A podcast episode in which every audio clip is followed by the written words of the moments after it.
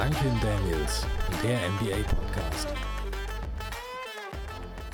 What's up und herzlich willkommen zu einer neuen Episode Duncan Daniels Season Preview. Wie wir es schon in der letzten Episode gesagt haben, wir teilen die Playoff-Teams jetzt noch auf in Westen und Osten. Und jetzt ist noch als letztes vor unserer finalen Episode der Osten dran. Auf welches Team bist du am meisten excited im Osten? Kannst du ja schon mal direkt jetzt raushauen, Worm. Mm, auch wenn ich sie nicht mag, auf die Celtics. Okay, okay. Krass, hätte ich nicht erwartet. Aber da kannst, hast du gleich die Celtics? Hm, Nee. Ich habe die Celtics. Aber kannst ja Ja. trotzdem deinen, deinen Senf dann später noch dazugeben. Ähm, ich lege nämlich direkt los mit einem Team, das wahrscheinlich weniger Titelaspirant ist als die Celtics. Sehr wahrscheinlich. Die Brooklyn Nets. Ähm, die letzte Saison prinzipiell quasi vom Titelaspiranten zum äh, nicht mal Play-in-Team wahrscheinlich gedowngradet wurden. Zumindest hat man das kurz gedacht. Haben dann am Ende trotzdem, kamen sie in die Playoffs rein, weil sie halt so viele Spiele schon vorher gewonnen hatten, dass dann die, die Losses dann am Ende keinen so großen Unterschied mehr gemacht haben und haben sich auch noch relativ okay verkauft dann gegen die Sixers. Ähm, aber das war eine sehr einseitige Sache dann am Ende.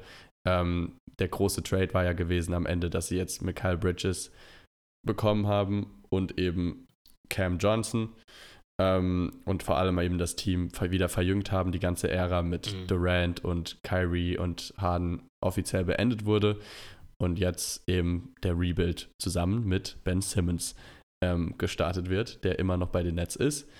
Ähm, und da muss man sich natürlich fragen, wird Ben Simmons endlich mal wieder eine Saison haben, in der er ein Team besser machen kann oder wird er wieder nicht spielen, wird er wieder Probleme haben, in, nicht nur mit seinem Game, sondern halt auch mentally. Ähm, wie, jede, jede Saison dasselbe im Prinzip.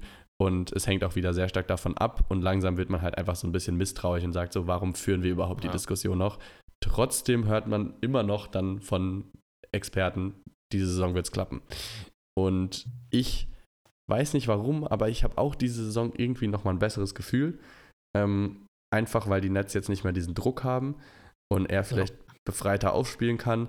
Er ist fit, er wird jetzt direkt auch starten, wird komplett seine Freiheiten haben, hat geile defensive junge Spieler um sich herum, hat einen Mikael Bridges, hat einen Cam Johnson, die er füttern kann. Cam Johnson hat 40 Prozent die letzten zwei Jahre geshootet, ähm, ist su super heiß und ähm, Simmons kann auf jeden Fall sein Passing auf jeden Fall einsetzen. Ob er wieder sein Scoring findet, ist dann eben die Frage und das wird dann, werden wir dann ja sehen. Ne? Aber da kann man auch wirklich jetzt, ich finde, das kann man einfach nicht einschätzen. Das muss man einfach sehen. Ja. So, das ist so eine Komponente, das, das geht nicht. Ähm, ja, wenn man jetzt den Rest des Teams anguckt, sie haben Seth Curry verloren, sie haben Joe Harris verloren, sie haben Paddy Mills verloren und Utah Watanabe. Das sind so die, die größten Namen, die letzte Saison auch gut performt haben. Seth Curry sowieso immer geiles Asset. Ähm, Paddy Mills bei der WM auch wieder natürlich überzeugt. Ist er jetzt bei den Hawks, haben wir auch schon drüber geredet. Und Watanabe bei den Suns. 3D haben wir auch jetzt letzte Episode schon drüber ge geredet. Ähm, gesigned haben sie Dennis Smith von den Hornets, der jetzt auch wieder eine solide Saison gespielt hat, immerhin wieder in NBA-Form ist. Ähm, ist ein ganz cooles Signing. Lonnie Walker, vielleicht sogar das beste Signing, würde ich sagen. Ähm, Ja. Der bei den Lakers eigentlich geil gespielt hat, generell auch schon natürlich bei den Spurs. Immer noch relativ junger Spieler, der defensiv und offensiv einfach stark ist, athletisch, ähm, hat elf Punkte letzte Saison geaveraged und bei den Lakers, ne? Also bei den Lakers, die ja wirklich sehr stacked sind, das ist, das ist schon relativ stark und da haben wir auch schon drüber, drüber geredet. Das ist so mit der härteste Abgang für die Lakers, ähm, von denen, den sie jetzt abgegeben haben. Und, ähm, oder beziehungsweise der most underrated, würde ich mal sagen. Und ja, ansonsten haben sie Cam Johnson re-signed, haben ihm auch mit einem guten Vertrag ausgestattet, wo man sagen kann, gutes Preis-Leistungs-Verhältnis. Junger Spieler, wie gesagt, sehr, sehr, sehr hochprozentig geshootet letzte, die letzten zwei Saisons, hat gezeigt, er ist mehr als nur ein Rollenspieler, bei, wie er, was er ja bei den Suns war und von der Bank und hat seine Rolle direkt gefunden. Genauso wie er auch Mikael Bridges, nur bei Mikael Bridges hat man es noch mehr erwartet und Cam Johnson hat vielleicht sogar die Erwartungen übertroffen. Ähm, Ja. Starting Five sieht dann jetzt wahrscheinlich folgendermaßen aus. Ben Simmons wirklich auf Point Guard. Spencer Dinwiddie, habe ich gedacht, geben sie vielleicht noch ab, weil, ach, ich weiß nicht, das ist so der einzige Spieler, wo ich sagen würde, der, der passt irgendwie nicht so richtig in diesen Prozess rein. Ähm, und ja, weiß ich nicht. Haben sie jetzt gehalten, ist okay. Ähm, auf Small Forward Mikhail Bridges, Power Forward Cam Johnson und Center Nick Claxton, der ja auch richtig, richtig geil sich verbessert hat letzte Saison. Wahrscheinlich sogar mit auch der Outbreak, hat 12,6 Punkte und fast 10 Rebounds, also fast ein Double-Double geaveraged. Unfassbar geile, lange Arme, die alles wegblocken. Ähm, hat ja auch manchmal Spiele gehabt, wo er irgendwie fünf Blocks hatte oder so, ne? Ähm, also True. geiler, junger Typ, ähm, den sie auf jeden Fall auch halten müssen. Und ähm, ich glaube, der hat jetzt noch seine letzte Rookie-Saison und dann müssen sie ihn, müssen sie mit einem Vertrag ausstatten. Und ich glaube, das wird auch passieren. Ähm, und dann von der Bank Dennis Smith, Cam Thomas, der ja auch ein paar Spiele hatte, in denen er gezeigt hat, was er drauf hat. Ähm, auch irgendwie 40, 40 Punkte oder so mal hatte, oder 5, über 30 auf jeden Fall, ne? Ähm, Ja. also extrem hohes Potenzial. Ähm, Royce O'Neal, sehr guter, solider ähm, Backup, Small Forward. Ähm, Dorian Finney-Smith ist immer noch aus dem Mavs-Trade da. Und ähm, als Backup-Center haben sie jetzt hier Dayron Sharp. Ist jetzt nicht wirklich, ein, also auf Center-Position ist schon ein bisschen dünn besetzt, muss man wirklich ehrlich sagen. Ähm, aber die Nets sind sowieso im Vergleich zu den anderen Teams, über die wir jetzt gleich reden, die sind im Rebuild. So, die haben jetzt noch Eben. nicht direkt das Ziel anzugreifen und wieder in die Playoffs zu kommen. Und ich glaube auch nicht, dass es passieren wird. Vor allem jetzt, wenn man sich andere Teams anguckt, wie die Pacers und die Magic, die da jetzt angreifen wollen. Ähm, und ja, ich denke mal, wenn Ben Simmons funktioniert, könnte Play-In vielleicht sogar drin sein. Aber das ist ja das große Fragezeichen. Ansonsten muss sich das Team noch ein bisschen weiterentwickeln. Was sagst du? Was ist deine Einschätzung? Gehst du damit? Ähm, also ich sehe die Nets tatsächlich im Play-In, weil ich den Osten generell nicht so stark finde. Ja, okay. Ähm, fair. Klar, ja, klar sind sie im Rebuild. Äh, ist vielleicht auch ein bisschen so. Ich bin halt ein verdammt großer Fan von Mikael Bridges so. Und ich glaube auch, dass er so das Ende der letzten Saison nochmal mitnimmt. Er hat jetzt auch bei Team USA, war mit einer der besten meiner Meinung nach. Ja, also safe. hat sich vielleicht nicht unbedingt in den Zahlen wieder gespiegelt, aber ähm, war in den wichtigen Momenten da. Ist, der ist immer locked in, der ist immer konzentriert. Und der hat auch vor allem immer Bock zu zocken. Ich glaube, das war ja letzte Saison ist er zum ersten Mal, musste er ein Spiel aussetzen. Ah, nee, andersrum. Letzte Saison war der der einzige Spieler, der 83 Spiele gespielt hat, weil er wegen dem Trade mitten in der Saison halt eine verschobene Schedule hatte. Stimmt. So war's. und ähm, ich sehe das Team halt einfach, also das Talent ist so krass und auch jetzt so ein Daron Sharp, den du gerade genannt hast, der hat in der Preseason auch übel abgerissen. Hat irgendwie in zwei Spielen Back-to-Back 20, 11 und drei Blocks oder so gemacht als Oh. Backup-Center hinter Claxton. Wild. Ähm, wer tatsächlich ein bisschen untergegangen ist in der Preseason, war mal wieder Ben Simmons. Er hatte seine üblichen Triple Six geaveraged, ähm, wo er auch letzte Saison ja schon ab und zu mal aufgelegt hatte. Ja, das ist auch Ähm, sein Average, Triple Six. Ja, Das ist 6.9, 6.3, 6.1. ja genau. ähm, ich glaube halt trotzdem, dass Ben Simmons ein richtig geiles Piece für ein Team sein kann, wenn endlich mal der ganze mediale Druck von ihm weg ist. Dann, ich sehe ihn so wie so ein Draymond Green, weißt du? Jetzt nicht wegen der Statline, aber wenn er seinen Kopf wieder hat, ja, sein, sein Mind wieder zurück ist, äh, könnte der vielleicht so Draymond Green Type of Player, so ein Mann für alles sein, der dann wirklich seine Triple Eight, Triple Nine averaged, aber halt auch fast irgendwie fünf Steals oder drei Blocks immer in einem Spiel hat. Das ist so einer, der die ganze Statline voll hat und aber nie so Double Digits. Da sehe ich ihn irgendwie. Ja. Und das re- reicht in dem Team auch. Also er braucht ja jetzt kein Star mehr sein, weil sie werden eh rebuilden. Dann kommt da irgendwie ein Rookie dazu, der wahrscheinlich die Minuten bekommt. Oder jetzt ist Number One Scoring Option Mikael Bridges oder Cam Johnson. Von daher lass den Jungen erstmal spielen. Und wenn er dann wieder einen Ausbruch hat, umso besser. Ja. Ja, auf jeden Fall. Das stimmt. Das ist ein, ein valid point. Ähm, ich bin gespannt auf jeden Fall. Ich meine, Nets sind halt so ein bisschen Wunder, Wundertüte, Mhm. so, würde ich sagen. True. Und äh, ja. Wie ist es beim, bei, deinem, bei deinem nächsten Team? Sind die, die auch eine Wundertüte? Ja, keine Ahnung, die Knicks sind halt so ein bisschen ugly. Ich weiß nicht. Ich bin, war noch nie so ein großer Knicks-Fan, obwohl die Knicks natürlich eigentlich mit der größte Market im Basketball sind. Ja.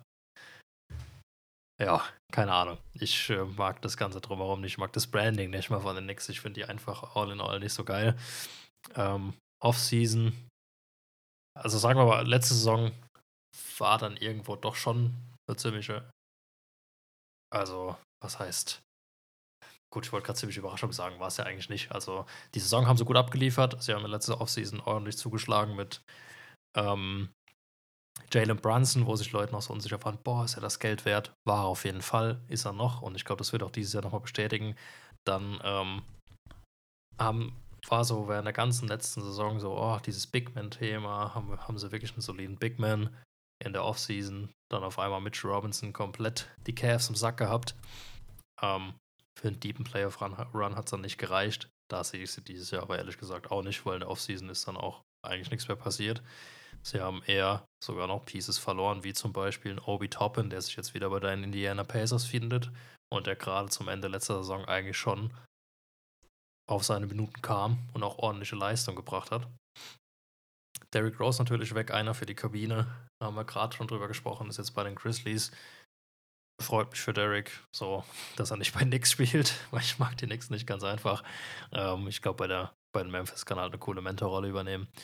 Und dann haben sie noch äh, Dwayne Washington Jr. tatsächlich gestern gewaved. Ähm, den haben sie ja von den Suns geholt. Ich glaube, der hat Ende letzte Saison hat er bei den Suns die ganze Zeit gezockt, wenn es mich nicht irrt, wenn ich mich nicht irre.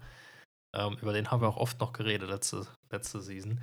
Und der kam dann in der Offseason zu den Knicks irgendwie, dachte schon so, oh, okay, cool, könnte eigentlich von der Bank vielleicht echt ein bisschen was bewirken oder nochmal ein paar Punkte providen, aber haben sie gestern gewaved, also das wäre auch nichts. Oh. ähm, ja. Dann haben sie Ryan Arkidiakono gesigned, den kenne ich noch von den Bulls-Zeiten. Ähm, ja, ist ein ziemlich under the radar White Guy, aber er bringt halt auch so White Guy Energy, also der ist halt ein übelster Hustler. Ähm, ist auch gerade so ein Second Chance ähm, Situation hat er immer noch irgendwie die Finger mit im Spiel, so ein bisschen wie Alex Caruso in der Beziehung. Aber wird jetzt auch dir keinen großartigen Impact bringen. Wer den Impact bringen wird, ist meiner Meinung nach das beste Signing der Offseason, Dante DiVincenzo. War ich eh schon immer ein Fan, auch bei den Warriors. Ähm, also den von der Bank bringen zu können, ist eigentlich ein Luxusproblem. Das ist so ein bisschen wie ein Grayson Allen, nur mehr Defensive. Das stimmt. So, ich musste mich mal kurz hydraten. Ähm, die Vincenzo vorher bei den Warriors, davor hat er doch bei den Bucks gespielt, oder? Das ist mir irgendwie so. Kam, war der nicht auch mal bei den Bucks? Ja, doch. Meine, meine ja. von den Warriors war bei den Bucks. Ja. Yes. Ja, und er ist auf jeden Fall ein geiler Wing, ähm, der dir einen Haufen Defense mitbringt, was die Knicks natürlich auch gebrauchen können. Weil ähm, die Forwards von den Knicks sind ja so ein bisschen offensivlastig und auch sehr, sehr wechselhaft in ihren Leistungen. Ähm, vor allem so Likes of RJ Barrett und äh, Julius Randle. Gerade Julius Randle, der ja eigentlich äh, der so on-off zwischen All-Star und Non-Rotation irgendwie spielt. RJ Barrett der letzte Saison auch am Ende verletzt gewesen. Muss man auch mal abwarten. Ob dem sein Contract das da wirklich noch wert ist. Bei ihm sehe ich das meiste Potenzial zu einer schlechten Saison von, von dem ganzen Stars, in Anführungszeichen, mhm. der Nix. Ähm, von ihm halte ich leider nicht mehr wirklich viel. Ähm, was ein cooles Off-Season-Signing war, muss ich ehrlich sagen, auch ein bisschen schade, dass jetzt äh, der andere zu den Pacers gegangen ist. Und zwar ist ja Obi Toppin gegangen. Und sie haben den undrafted Bruder Jacob Toppin zu einem Two-Way-Contract gesigned. Äh, wenigstens haben sie einen Toppin behalten. ja, immerhin. Wusste ich jetzt aber auch nicht. Witzig. Ja, aber kann ich jetzt auch nicht mehr zu sagen, ähm, ja. was der Junge kann. Vielleicht sehen wir ihn während der Saison ab und zu mal. Aber schade natürlich, dass das mit, dem, mit der Brother Reunion nicht funktioniert hat. Ähm, Starting Point Guard, logisch, Jalen Brunson. Der muss das Team tragen. Ähm, freut mich für ihn, dass er zu A letzte Saison seinen Bag secured hat nach der starken Season mit Luca, äh, an der Seite von Luca, aber auch, dass er die Leistung bestätigt hat und jetzt halt wirklich auch ein Name in der Liga ist. Hat er vollkommen verdient. Ähm, jetzt auch wieder bei Team USA. Naja, nicht so wirklich abgeliefert, aber wer hat das schon? Ähm, Shooting Guard Quentin Grimes bin ich kein großer Fan von, bin ich ehrlich.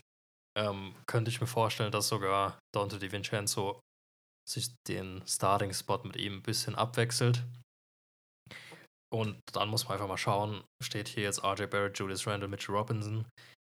Da sehe ich vielleicht, also nach der letzten Saison von RJ Barrett, muss man mal schauen, wie er reinstartet, aber vielleicht dann doch eher ein Josh Hart in der Starting Five, weil Josh Hart ist einfach konstant. Der bringt dir irgendwie als nomineller Small Forward 8, 9, 10, 11 Rebounds im Spiel. Kommt einfach über seinen Einsatz, über seinen Hustle und bei RJ habe ich irgendwie manchmal das Gefühl, er hat gar keinen Bock zu spielen. Ja, ja, fühle ich, aber ich glaube nicht, dass sie ihn auf die Bank setzen werden. Ähm, aber tr trotzdem, Josh Hart ist, ist schwierig. Oder startest du dann Barrett aufs Shooting Guard und Josh Hart auf Small Forward? Könnte natürlich Kann auch man auch machen, aber ich, ja, vielleicht ist Josh Hart auch einfach zu wertvoll von der Bank.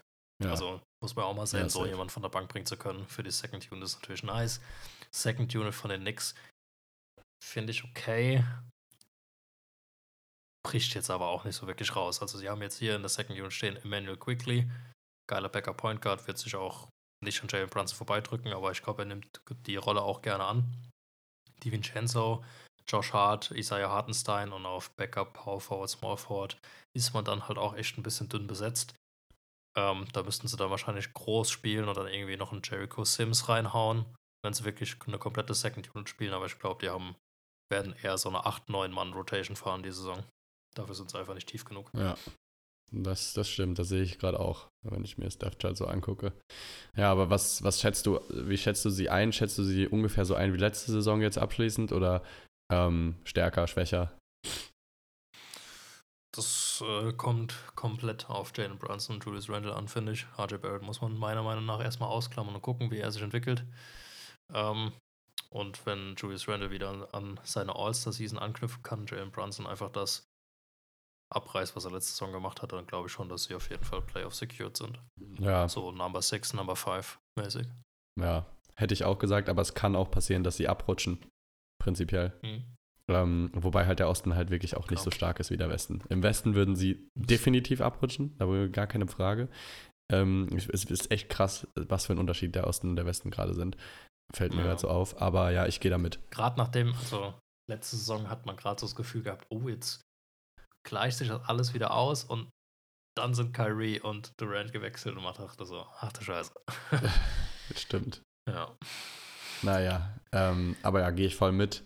Ähm, und ja, das äh, würde ich auch wahrscheinlich ungefähr über mein nächstes Team sagen, nämlich die Cavs.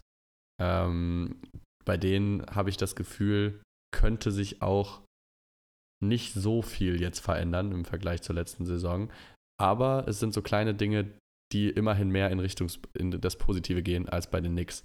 Ähm, und zwar, ich weiß, was ich gar nicht mitbekommen habe so richtig oder was irgendwie so ein bisschen under the radar war, finde ich, sind generell die Signings von den Cavs.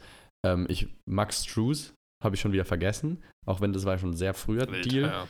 ähm, der jetzt endlich die Small Forward Rolle ähm, auch da ein bisschen füllt, die von Okoro jetzt einfach über die letzten Jahre, wo man gemerkt hat, da fehlt's. Und das war auch mit der Grund, warum sie dann auch doch in den Playoffs so früh ausgeschieden sind, obwohl sie ja so ein hohes Potenzial hatten. Ähm, und man auch kurz gedacht hatte, okay, vielleicht ist da auch mehr drin. Ähm, und jetzt hat man sich halt wirklich damit ein echt in diesem dünn besetzten Free Agent Markt einen der, der besten noch geholt, ne, aus diesem Heat-Team. Ähm, ja. Mit jetzt auch wirklich schon viel Erfahrung dann auch und Finals-Erfahrung.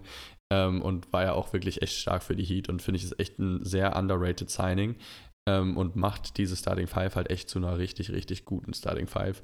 Ähm, und dann noch einen George Niang von den Sixers, den ich liebe und wo ich auch so sagen würde, ist ein großer Loss für die Sixers. Ähm, absolut geiler Spieler von der Bank, den würde ich in jedem Team gern haben wollen. Shootet so unfassbar stark und ähm, ja, ist, glaube ich, sehr underrated. Hat letzte Saison halt vor allem nochmal gezeigt, was er drauf hat. Ähm, also im perfekten Moment jetzt auch geholt von den Cavs.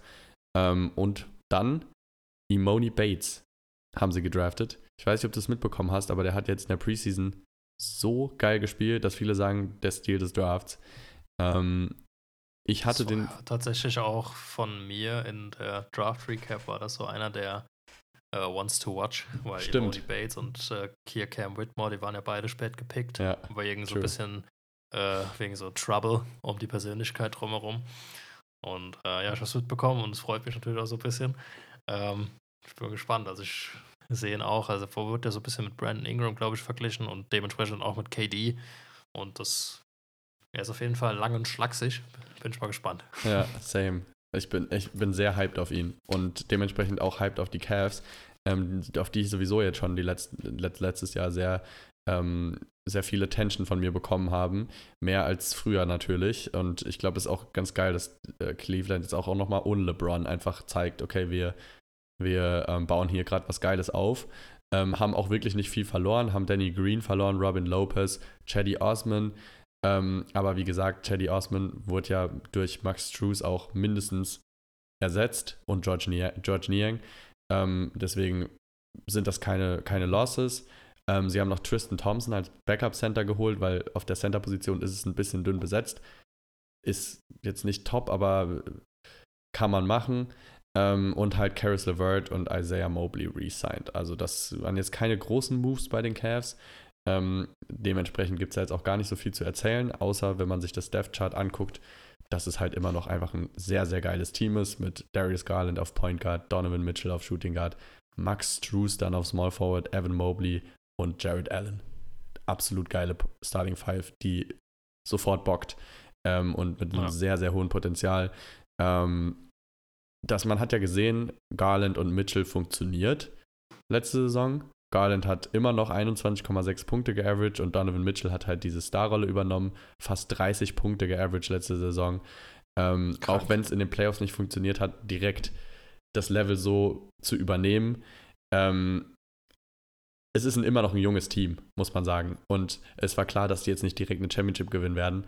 Und jetzt haben die aber mal eine Saison genau so zusammengespielt und kommen jetzt in diese zweite Saison und da, da sehe ich dann einfach noch mehr ähm, noch mehr Potenzial und ein Isaac Okoro rutscht jetzt auf die Bank. Ist, dadurch ist die Bank jetzt auch stark, noch stärker. Caris LeVert auf der Bank immer noch, George Niang.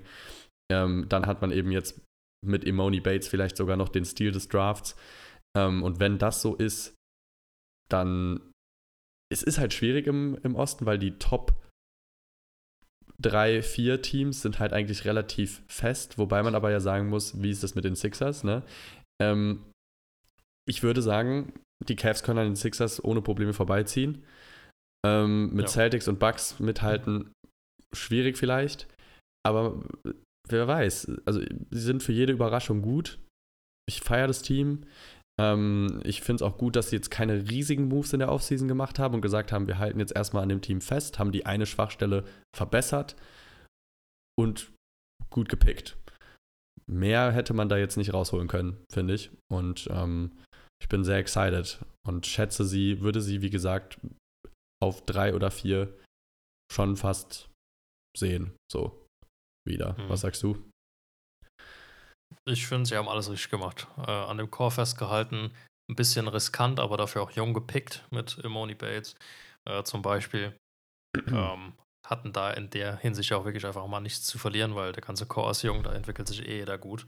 Äh, ich finde so ein bisschen der One to Watch ist für mich Evan Mobley, True. dass er seine Entwicklung fortsetzt und ja, auch wirklich dann nicht in dem Star-Ensemble dann irgendwann untergeht, weil, also für mich ist Evan Mobley einer, der da wirklich rausstechen sollte und auch rausstechen kann, über kurz oder lang. Also wenn er sich auch wirklich, wenn er sein Seeding erreicht, was ich bei ihm sehe, haben die irgendwann eine richtig gefährliche Big Three mit einem Type of Big Four mit Jared Allen. Ähm, wo es auch schon wieder will, dass jetzt Jared Allen eigentlich nicht äh, unter ihm sehe, aber der war doch All-Star letztes Jahr, oder? Stimmt. Oder war das was?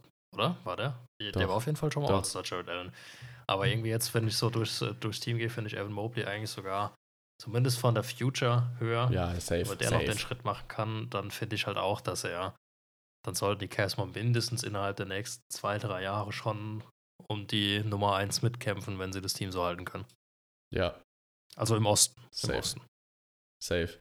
Ich habe jetzt auch was gesehen, dass ähm, Mobley war halt auch so ein bisschen der, das Problem gegen die Knicks, warum es nicht geklappt hat, ja. weil er halt einfach ein bisschen untergetaucht ist, beziehungsweise auch einfach total, auch weil er auf Small Forward ein Okoro gespielt hat, der halt nicht shooten konnte, war der halt die ganze Zeit nur damit beschäftigt, in der Paint irgendwie, irgendwie Rebounds zu holen und zu kämpfen. Und ähm, das hat den halt einfach am Ende aus dem Spiel geholt.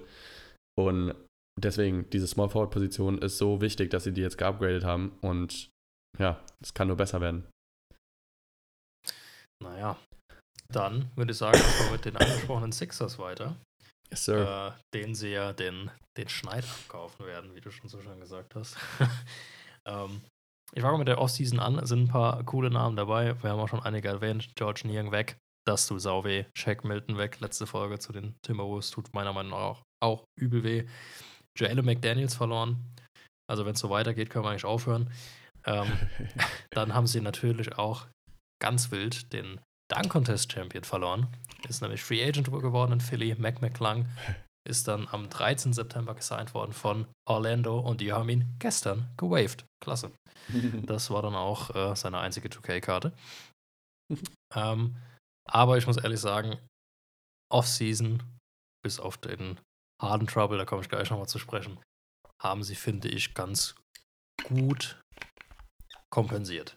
Sie haben Mo Bamba gesigned von den Lakers. Ist ein geiler, geiler Rotation-Player. So.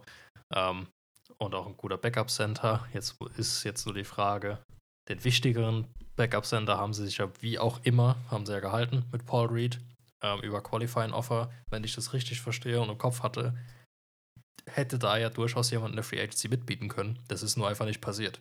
Krass. Also einfach auch crazy luck, weil Paul Reed war gerade letzte Saisonhälfte so ein wichtiger Faktor, auch um die hohe Playoff-Platzierung einfach noch zu halten. Ähm, also auf den setze ich große Stücke, muss ich ehrlich sagen. Ähm, Montrezl Harrell haben sie resigned. Ähm, Danny Green muss man halt jetzt mal schauen. Ist natürlich nicht mehr der Danny Green von vor drei, vier Jahren. Trotzdem noch ein 3D-Veteran, den du natürlich gerne in einem äh, in der tiefen Rotation drin hast. Und wen sie jetzt auch noch als Veteran haben, ist Patrick Beverly. Der kam von den Bulls.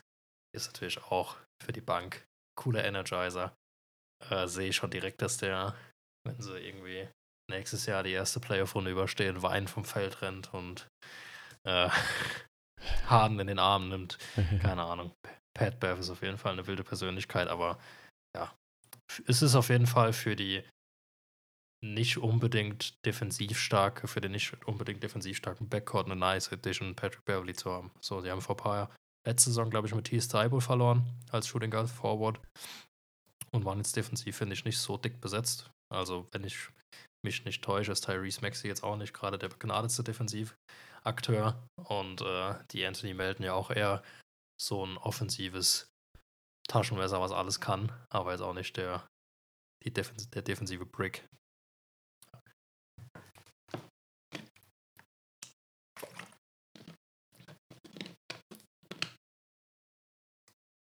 Hallo?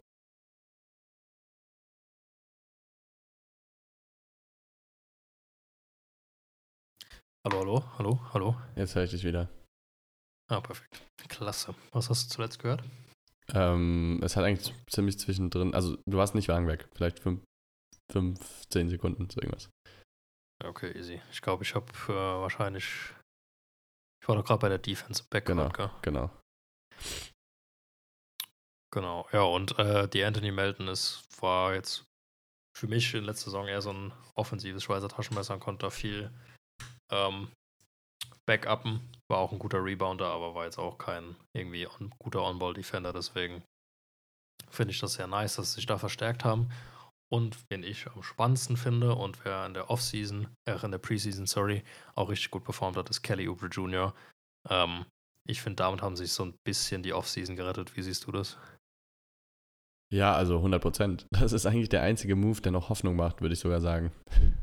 Also so ganz, ja. ähm, weil selbst wenn dann jetzt James Harden nicht, da, nicht dabei ist, haben sie immerhin noch einen Spieler neben Tyrese Maxey, der halt eine Waffe ist. So wirklich halt auch ein Scoring-Monster sein kann, wenn er will. Mhm. Ähm, und dann wäre das auch gar nicht mal so schlimm.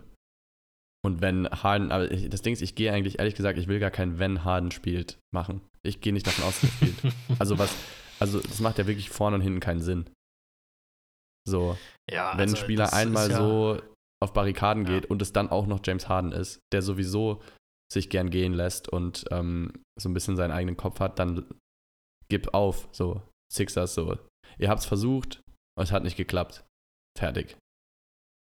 Move on. Ja, es ist halt, ist halt einfach tough. Muss man halt ehrlich sagen. Also das, äh, das wünscht sich kein Fan. Es, es tut mir so leid, dass äh, du gerade ein Fan von ihnen bist. Ähm, aber das wünscht natürlich keiner, dass einfach so for no reason so ein Star aus deinem Team wegbricht. Also wie er selbst gesagt hat, wird er nie wieder einen Fuß äh, auf einen Philly Court quasi setzen Ja, nicht unter äh, ja, die Führung des GMs. Ähm, das ist halt maximal lost. Also das ist halt ouch. Das ist ja schlimmer als Bulls Billy Donovan. So. ja. 100 Prozent. naja, Naja, ich bin Immerhin froh, haben sie dass ich den- immerhin die Pacers jetzt habe. So, ja, du hast die. Pacers und du hast auch immer noch den Reigning MVP. Kann man sich drüber streiten, ob man den hätte an Embiid geben müssen. Aber das war eine Debatte für letztes Jahr. Ja. Ähm, einen super geilen jungen Tyrese Maxey, ähm, der hoffentlich den nächsten Schritt macht. Und dann haben sie noch den Worst Contract in der ganzen NBA mit Tobias Harris. Stimmt. Äh, aber ich glaube, der müsste jetzt auch langsam in seinem letzten Vertragsjahr sein. Ray. Ähm, würde der vielleicht 10 Mille im Jahr kosten, wird sich keiner beschweren, weil dafür ist es echt immer noch ein geiler Spieler, geiler Forward, mit mittlerweile halt auch echt langer Erfahrung. Aber für um 40, 38, 42 oder wie viel er verdient, ist halt, boah. Naja. Ja, naja. Ich switch, ich switch mal in die Starting Five. Ähm, Im Death Chart ist natürlich James Harden vorne. Ich sehe ihn tatsächlich auch nicht spielen, zumindest nicht zum Season Opener, weil da mindestens äh, intern mal locker auch Strafen verhängt werden, falls er jetzt sich dazu entscheidet, zurückzukommen. Das heißt, ich sehe äh, Tyrese Maxon, Tyrese Maxon, Tyrese Maxey und die Anthony Melton starten. Mhm. Ähm, dann hoffe ich inständig, dass Kelly Oubre startet, aber ich glaube, er kommt als Six-Man. Das heißt, wir hätten Tobias Harris auf dem Forward, Small Forward, PJ Tucker weiterhin auf dem Power Forward, wo man sich auch drüber streiten kann. War das jetzt das perfekte Signing ähm, letztes Jahr? Und dann, klar, auf Center Joel Embiid. Ähm, ich muss halt auch ehrlich sagen, ich glaube, wir haben letztes oder vorletztes Jahr gesagt, hast du noch die Analyse gemacht, ähm, letzte Season, die Sixers sind so krass tief. What happened? Ja. ähm, Das ist vorbei. Klar, mit Danny Green, Danny Green, Patrick Beverly, Mo Bamba haben sie sich eigentlich ganz gut nochmal verstärkt hinten raus. Aber das sind jetzt auch nicht die Leute, denen du wirklich die Führung deiner zweiten Garde anvertrauen willst. Von daher, praise Kelly Oubre. Ich hoffe, der kann irgendwas reißen für die Jungs. Ja, Mann. Hoffe ich auch. Sehr. ähm, Siehst du sie noch in den Playoffs? ja, ich sehe sie trotzdem noch in den Playoffs. Ähm, allein wegen Embiid und Tyrese Maxey. Und ich meine, trotzdem haben sie noch einen erf erfahrenen PJ Tucker, einen Tobias Harris, der immer noch kein schlechter Spieler ist. Kelly Oubre, geiles Signing. Die Anthony Melton. Also, das liest sich immer noch gut und es liest sich immer noch als Playoff-Team. Ähm, nur nicht mehr mit Championship, äh, ja, nicht mehr als Championship-Aspirant. Ja. So, Nee, muss man ehrlich ich sagen. Dafür fehlt halt dieser zweite Star neben Embiid. Ich meine, klar, Maxi kann der sein, aber er ist halt einfach, er ist 22. Er hat halt letzte Saison schon 20 Punkte geaveraged. Das ist halt auch schon geisteskrank, aber boah, er ist halt immer noch ein bisschen zu jung und hektisch dafür, dass ich ihn als Ja, so für eine Championship auf jeden Fall. Und ähm, ja, da muss man sich halt wirklich, die Sixers sind so das Team in der ganzen, das Problemteam in der NBA, wo man sich dann wirklich fragen muss, okay, was sind die nächsten Schritte? Und vor allem halt, sobald dann Embiid sagt, er geht, dann ist es eh vorbei. So, das ist keine Frage. Aber auch, muss auch immer sagen, ein Championship-Team um einen Center hat bis auf Jokic jetzt, der aber natürlich, also Jokic hat halt seinen Point Guard, Jokic hat Murray ähm, und hat halt dann drumherum noch jetzt Aaron Gordon und Michael Porter Jr. und so weiter gehabt. Ähm, Joel Embiid hat das halt im Vergleich nicht. Embiid bräuchte seinen Murray und der ist halt nicht Tyrese Maxey, leider. Ähm, Das hat er, das hat er noch nicht, das stimmt. ja. Also ja, naja. ich würde naja, wir, sehen wir ähnlich. Also ich glaube, sie verschlechtern sich leicht, werden trotzdem noch an die Playoffs kommen und dann fehlt ihnen, denke ich, hinten raus die Erfahrung. Also ich glaube, dass sie auch nicht weiterkommen werden als letztes Jahr. Ja. Gehe ich, geh ich voll Aber mit. die Trade Deadline ist ja noch weit, weit weg. Kann ja noch was passieren. Vielleicht kriegt man für James Harden wenigstens noch so einen kleinen Gegenwert. Ey, wenn man noch irgendwas bekommt, passt doch. Dann sieht das nochmal anders aus. Ja. Deswegen, naja, nicht zu lange aufhalten. Weiter geht's. Yes, sir. ähm, und zwar mit dem Team, was ich auf Instagram als äh, Titelfavoriten ähm, betitelt habe. Ähm, und zwar die Boston Celtics, die jetzt vor allem am Ende nochmal mit Drew Holiday einen absoluten Blockbuster-Move gemacht haben und die Bucks ein bisschen geärgert haben, den direkten Konkurrenten jetzt hier im, im Osten, haben einen Kristaps Porzingis dazu bekommen, wo man aber natürlich sich immer fragen muss, okay, wie fit ist der, wie, wie geht es da mit seinen Verletzungen weiter? Ist dann wirklich die Frage, ob sich, ob das dann ein guter Move war. Auf dem Papier ja, aber abwarten. Ähm, haben ansonsten Jalen Brown resigned, auch ganz, ganz wichtig, ihn gehalten. Ähm, und ich glaube, das ist auch die richtige Entscheidung. Jalen Brown und Jason Tatum funktionieren zusammen. Das weiß man und da muss man dran festhalten. Ähm, zwar leider noch nicht zur Championship, aber das ist ja dann jetzt, wird ja jetzt dieses Jahr passieren, ne? Ähm, dann Peyton Pritchard noch resigned, auch wichtiges Piece in der letzten Saison gewesen. Ansonsten sind aber prinzipiell alle Roleplayer der letzten Saison, äh, dass man die überhaupt Roleplayer nennen muss, aber bei den Celtics sind sie es halt, ähm, gegangen. Nämlich Malcolm Brockton ist gegangen, Marcus Smart, wie wir eben schon gehört haben, Grant Williams ist gegangen und Robert Williams ist auch gegangen. Hm. Und da bleibt dann jetzt am Ende trotzdem, was halt wirklich krank ist, eine, ein verbessertes Team. Ähm, weil eben aus diesen Roleplayern noch bessere, erfahrene, vor allem mit Drew Holiday jetzt auch wirklich Erfahrung, ähm, Spieler dazu kamen, ähm, die auch schon eine Championship geholt haben, wie zum Beispiel auch Holiday. Ähm, Defense nochmal mit reinbringen. Christoph Porzingis, damals hat man auch einfach nochmal eine ganz andere Waffe auf Power Forward slash Center. Ähm, Größe vor allem auch, die man so vorher Ja. nicht hatte. Hat man ja L. Horford auf Center gehabt, auch zum Teil. Ähm, oder auf Power Forward. Und das ist natürlich schon ein ganz schönes Upgrade. Und man hat immer noch Derek White gehalten. Übrigens, da kam es ja zu einer Verwechslung, wie du mir darauf hingewiesen hast. Ähm, der ist, von, von wem war es denn? Der, der, D'Angelo Russell hat ja gesagt, sein Vorbild Genau, ist von Dilo. Derek White und nicht Kobe White. Ähm, ich habe gesagt Kobe Dass mir das aber auch währenddessen nicht aufgefallen ist, nee, dass es nicht Kobe White sein kann. aber Also ich weiß auch nicht, ob ich da braindead war in dem Moment oder. hat, hattest du aber Derek White im Kopf oder hattest du schon Kobe White im Kopf, als ich geredet habe? Ich, kann es dir nicht sagen. Ja, okay. Also ich glaube, ich habe in dem Moment, ich kann mich nicht mal mehr so richtig an die Stelle erinnern. Ich war einfach weg. Ja, okay. Also Aber- weil sonst hätte ich ja gesagt, hm, kann nicht so weg sein, oder?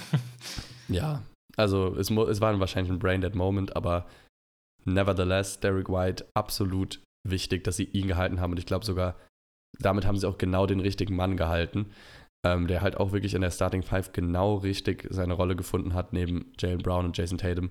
Natürlich jetzt wahrscheinlich noch mehr zurückstecken muss, wo jetzt auch noch ein Drew Holiday und ein Kristaps da sind. Ähm, aber das, damit ist er auch, glaube ich, fein. Und trotzdem kann er dann auch mal eine Nacht haben, wo er dann auch mal 20 Punkte macht. Ne? Ähm, Starting Five sieht dann so aus: Drew Holiday, Point Guard, Safe, Derek White, Shooting Guard, Jalen Brown, Small Forward, Jason Tatum, Power Forward. Und dann muss man sich halt fragen: Stellt man Kristaps auf Center oder geht man mit Al Horford und bringt Kristaps von der Bank? Da muss man halt mal noch gucken, wie dann am Ende die Rotation aussieht. Aber wenn man Kristaps auf Center spielt, dann ist das natürlich ein Geistes, eine geisteskranke Starting Five, vielleicht sogar die beste Starting Five in der ganzen NBA. Ähm, sehr, sehr krass, ja. und dann hast du von der Bank einen Peyton Pritchard, wie gesagt, der letzte Saison überzeugt hat, auch von der Bank. Hast dann noch einen Al Horford mit super viel Erfahrung, der auch eine, so gut seine Rolle da eingenommen hat bei den Celtics wieder, viel besser als bei den Sixers. Ähm, O'Sh- O'Shea Brissett hat man als Forward Backup, ähm, der das auch bei den Pacers top immer gemacht hat und ich glaube, das kann er bei den Celtics auch. Und ich freue mich auch voll für den, dass der jetzt in so einem Team auch spielt. Ähm, ich glaube, das ist auch eine sehr, under, ein sehr underrated Signing. Ähm, hat Mhm. prinzipiell noch einen Luke Cornett, der ja auch Größe immerhin Das mitbringt. Ist, das ist Das ist der lange Lachs da, ne? der Genau. immer den, der den Dreier verteidigt, indem er den äh, Korb zustellt. Genau. Oder wie war das? Genau, den Mann. Ja. Und Sam Horser, Horser, Horser, ich weiß nicht, Hauser, Mhm. wie auch immer. Auch Ja, stark letzte Saison ja. von der Bank gespielt. Die sind auch alle noch da. Ähm, ja, ist, die, der Titel muss Ziel sein. Fertig. Fertig aus. Natürlich. Ähm, und wenn Christoph Porzingis fit bleibt und eine gute Rolle da einnimmt und die Defense noch den, den Rim protected, ähm, dann, dann kann das klappen. Und dann sehe ich sehe sie auch auf der 1 im Osten. Vor den Bucks sogar. Die, okay, okay. die, wo das jetzt der perfekte fließende Übergang zu dir ist, dann kannst du ja mal am Ende sagen, ob, ob du die Bucks vor den Celtics siehst. Das kannst du aber glauben. Ja, keine Ahnung. Also ich muss ja erstmal noch was zu den Celtics sagen. Ich finde halt wirklich, sie haben sich wahrscheinlich verbessert. Nochmal. Ich finde nur, das Problem der letzten Jahre zieht sich weiterhin durch, die Tiefe. Ähm, sie waren letztes Jahr schon nicht tief. Sie waren das Jahr davor schon nicht tief genug. Sie werden auch dieses Jahr nicht wirklich tief sein. Christus Porzingis ist jetzt auch nicht frei von Verletzungen in seiner Historie. Ähm, also auch jetzt nicht gerade Mr. Consistent. Ich sehe es halt tatsächlich mit der wichtigste Faktor, und dann kommen wir wieder auf ihn zurück, ist wahrscheinlich Derek White, weil er halt einfach der Mann ist, der alles fürs Team tut und sich zurückstellt und dann trotzdem so einen Tip-In in Game 6 gegen die Heat macht, wo es dann auf einmal dann 3-3 steht und jeder denkt, okay, Jimmy Butler, warst du doch, hast dich zu früh gefreut Ja. gab es ja wieder ein gutes Ende, Gott sei Dank. Ähm, und da muss man mal schauen, was Drew Holiday dann wirklich für einen Impact bei den Celtics bringt. Das liest sich natürlich sau, sau krass, die Starting Five, aber die sind mir einfach irgendwie ein bisschen zu, sind wir nicht tief genug. Ich weiß nicht. Vor allem, wenn halt einer deiner beiden Stars, also wenn deine beiden Stars Jason Tatum und Jalen Brown sind, wo beide halt auch einfach mal für einen Totalausfall gut sind.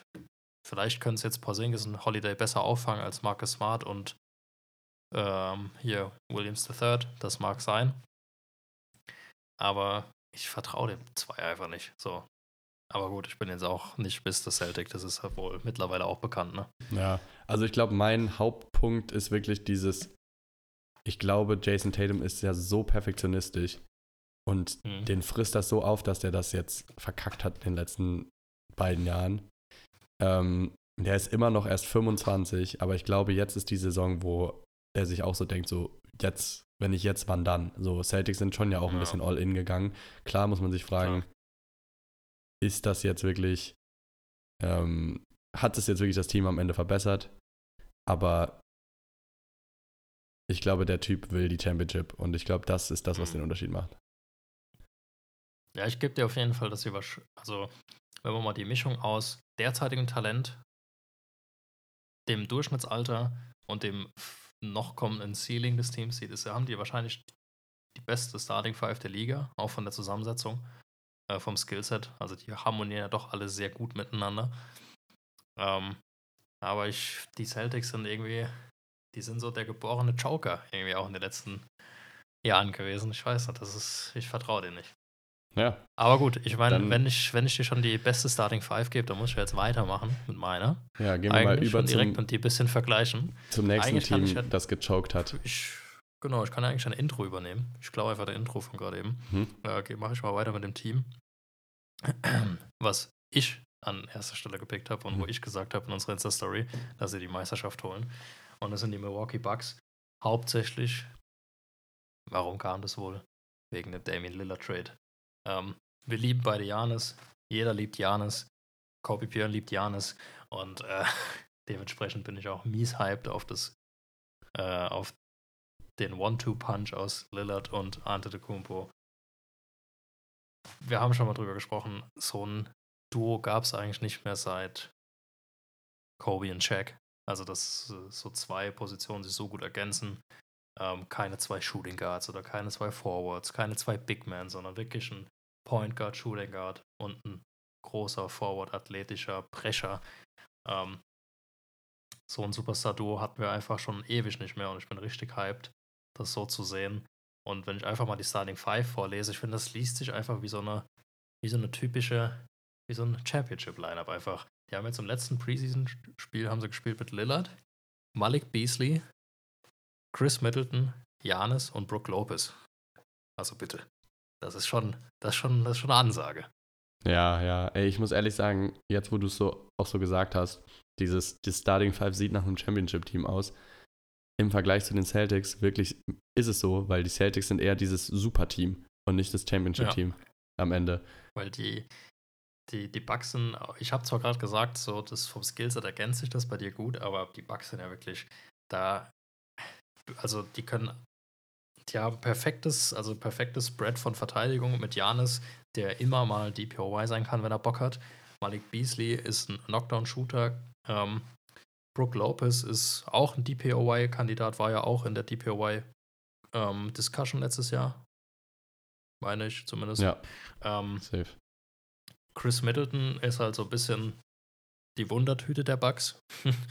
das ist ja der Mann, der eigentlich Basketball gar nicht guckt und verfolgt, aber ist halt God-given und kann es halt einfach. Klasse.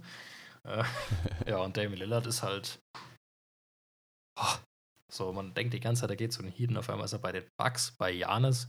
WTF. Also es ist einfach krass. Die haben wirklich von hinten bis vorne haben die alles. Die haben eine richtig geile Defense, eine geile Rim Protection, eine unfassbare Offense. Die kann shooten, die kann deep shooten, die kann fast breaken, die kann isolaten mit Lillard, die kann aber einfach Pick and Roll laufen mit Lillard und Antetokounmpo, also und da kann Antetokounmpo auch noch passen. Ach, geil. Also die, die Bugs gucke ich auf jeden Fall auch. Man ja. muss sagen, die, Pre die Preseason war Lillard jetzt bis aufs letzte Spiel noch nicht so gut. Er hat seinen Wurf einfach nicht getroffen. Aber das hat man halt auch einfach mal bei einem Shooter. Shooting ist halt streaky. Curry hatte auch in der Saison, ähm, wo sie dann danach Wiseman gepickt hatten, hat er auch stellenweise irgendwie 20, 30 Spiele, nur 30% Gaverage. Das hat man mal drin. Wenn es zur Saison wieder besser wird, ist es eh scheißegal. Von daher, naja, ja. Weil ich es jetzt so ein bisschen übersprungen habe, gehe ich mal noch schnell in die Offseason. ähm, sie haben ein bisschen was verloren tatsächlich. Wir haben heute schon drüber gesprochen. Grayson Allen weg. War für mich ein ganz wichtiges Piece von der Bank. Ähm, Javon Carter auch verloren an meine Bulls. Finde ich, äh, ja, auch war eigentlich den ihr Backup Point Guard und hat auch sehr viel Defensive in die Backcourt gebracht. Jetzt, wo man natürlich True Holiday abgegeben hat, auch noch. Und jetzt Lillard als Point Guard hat, fehlt einem da ein bisschen die Defense im Perimeter. Wenigstens haben sie gute Rim Protection. Ähm, Joe Ingles haben sie abgegeben. Myers Leonard haben sie verloren. Da wisst ihr jetzt aber gar nicht, wo der, der kam, glaube ich, auch erst in der Offseason gesigned und dann direkt wieder abgegeben. Äh, Wesley Matthews verloren. Der hat aber auch tatsächlich nicht mehr so das gebracht, was er mal konnte. Ähm, wird jetzt mittlerweile auch einfach ein bisschen zu alt haben dafür in der, in der Offseason aber auch einige gute Signings neben Damon Lillard gemacht. Den gerade eben angesprochenen Malik Beasley, der für mich auch direkt einen Starting-Spot inne hat, von den Lakers gesigned. Ähm, Robin Lopez, den Bruder von Brooke, ist natürlich auch immer geil, wenn man so eine leichte Bruderdynamik hat. Ähm, wird wahrscheinlich nicht viele Minuten bekommen, weil sie auch einfach immer noch einen Bobby Portis haben. Also ich denke nicht, dass Robin Lopez so viele Minuten bekommt. Ähm, und dann, den haben wir auch gerade eben schon angesprochen bei den Suns, haben sie Cameron Payne gesigned und da bin ich von dem bin ich ja eh ein Fan. Also, wie, wie geil ist das, wenn man auf die letzten Meter sich einfach noch so ein Cameron Payne ins Roster stecken kann. Mhm. Das tut mir fast ein bisschen leid für Cam Payne, dass der irgendwie immer nur so mitgezogen wird und gar nicht so richtig ernst genommen wird. Er kriegt gar nicht seine Bühne. Ja, ja, absolut. Also das ist für mich auch halt eigentlich ein Upgrade als Backup Point Guard auch im Endeffekt. Und genauso ist Malik Beasley auch ein Upgrade für zum Beispiel Wesley Matthews und so. Also es ist schon auch, ja, also auch in der Tiefe gute Deals gemacht. Muss man, muss man einfach so sagen. Ist einfach ein geiles Team. Also Safe. die Starting Five, die ich gerade eben vorgelesen habe, die wird meiner Meinung nach in die Saison gehen. Also Lillard, Beasley, Middleton, Antetokounmpo und Brook Lopez. Und dann haben sie halt einfach von der Bank ein Beispiel-Lineup von Campaign, Pat Connaughton, dann den von mir angesprochenen im letzten, in der letzten Season-Analyse Margin Beauchamp. Der hat jetzt auch in der Preseason wieder richtig abgerissen, richtig geiler Small Forward. Ich könnte mir vorstellen, je nachdem wie die Saison läuft, auch bei Chris Middleton, dass der während der Season vielleicht auch das ein oder andere Mal startet und Middleton dann halt erst wieder so seine vollen Minuten bekommt zur, zum Playoff. Mhm. Ähm, dann haben sie Jay Crowder, da wären wir wieder bei Championship Roster. Jay Crowder eigentlich auch so ein Aspirant, der da nicht fehlen darf. Und dann halt als Backup Big noch Bobby Portis, der einfach Mr. Milwaukee Buck geworden ist. Ähm, so ein, so ein Fan-Favorite, so ein geiler Energizer. Ich bin ein Riesenfan von ihm. Ja, was soll ich sagen? Ich finde, ich habe genug gesimmt über die Bucks. Für mich sind sie erster am Osten und für mich sind sie auch klarer Championship-Favorit. Und ich glaube, die holen das Ding auch einfach. Ja, ich bin gespannt. Wer würde ich es ihnen auch absolut gönnen? So, ich meine, mehr als den Celtics. Nur ich bin auch immer ja ein Fan davon, äh, für die zu sein, also zu tippen, es werden die, die ich nicht mag. und äh, letzte Saison haben die Nuggets das gemacht und es hat ein Team gewonnen, was ich liebe. Ähm, und diese Saison ist vielleicht dann auch wieder die Saison, wo wieder ein Team gewinnt, was ich nicht mag. Aber ich würde ich würd mich viel mehr freuen, wenn die Bucks gewinnen. Und ich muss ehrlich sagen, es gibt auch kein, für mich keinen Grund, warum ich sagen müsste, die Bucks sind schlechter als die Celtics jetzt. So, auch vor allem jetzt, nachdem wir da jetzt nochmal mhm. deeper reingedived sind. Ähm, ja, es wird am Ende auf die Kleinigkeiten ankommen und vor allem darauf, ob Jason Tatum wieder choked oder nicht. Und ja. natürlich auch Verletzungen, so ein Scheiß, darüber müssen wir ja, brauchen wir hier gar nicht reden, aber da haben ja die Celtics eher anfällige Spieler mit Porzingis, deswegen. Wollte ich gerade sagen. Genau. Die Bugs ja doch, dann doch eher die Dauerbrenner drin. Ja, das stimmt, naja. bis auf Chris Middleton, aber ansonsten schon. Und vor allem halt auch die Entwicklung von Brook Lopez letzte Saison, die hat halt auch das, also wenn man halt drüber nachdenkt, der hat letzte Saison defensiv seine stärkste Saison in seiner Karriere wahrscheinlich. Ähm, ja. Das dann halt auch noch auf Center zu haben, ciao. Das ist ähm, geil. Ja. Gut, äh, ich glaube, das ist ein guter Abschluss auf jeden Fall für die Episode. Und dann fehlen uns ja nur noch die Finals-Teams, nämlich die Nuggets und die Heat. Ähm, Habe ich auch sehr Bock drauf. Und mal gucken. Ich meine, wir haben jetzt beide schon gesagt, das hier sind unsere Favoriten. Heißt, für uns sind die Nuggets und die Heat keine Favoriten. Also wahrscheinlich trotzdem, aber nicht die eine Mannschaft. Ähm, den Fehler mit den Heat werde ich nicht nochmal machen. Die auf 1 zu tippen und dann sind sie auf einmal doch in den Finals. also das war auch wirklich, naja, egal. Gut, also ich würde sagen, wir sehen uns in der Finals-Episode und see ya. See ya.